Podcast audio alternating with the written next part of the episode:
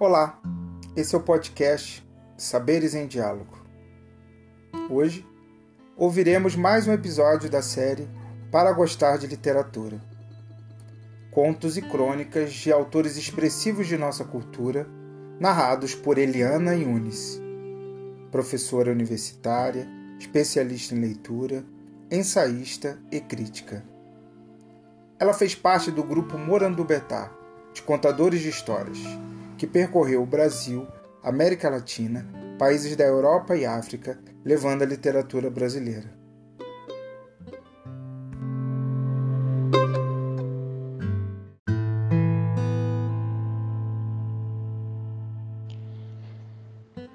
A Devota das Almas, Câmara Cascudo.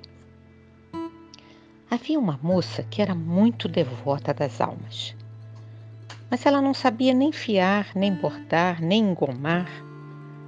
E um dia, conversando com as amigas, disse por Piléria que se se casasse com o rei, havia de lhe fiar, bordar, engomar uma camisa como ele nunca tinha vestido.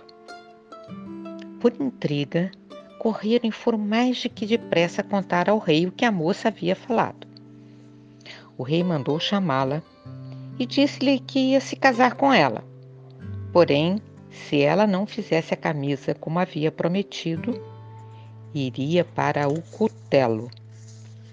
A moça ficou muito triste, porque sabia que seria degolada, mas não teve outro jeito senão se casar com o rei.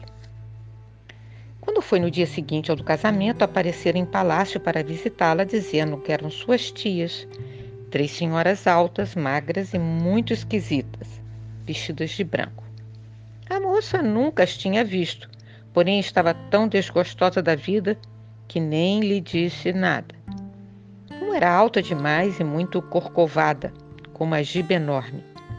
Outra tinha os olhos esbugalhados e vermelhos que fazia medo.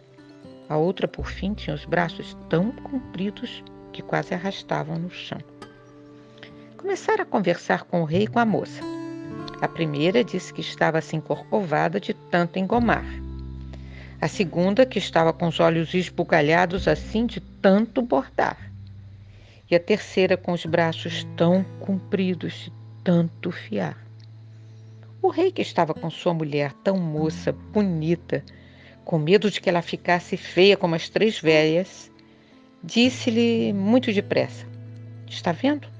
Eu não quero mais, nem por sonho, que você pegue no fuso para afiar, nem na agulha para bordar, nem no ferro para engomar.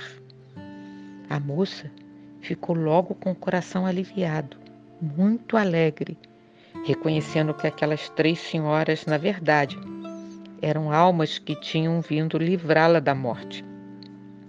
Não disse nada ao marido, com quem viveu feliz por muitos anos, sem nunca deixar a sua devoção pelas almas.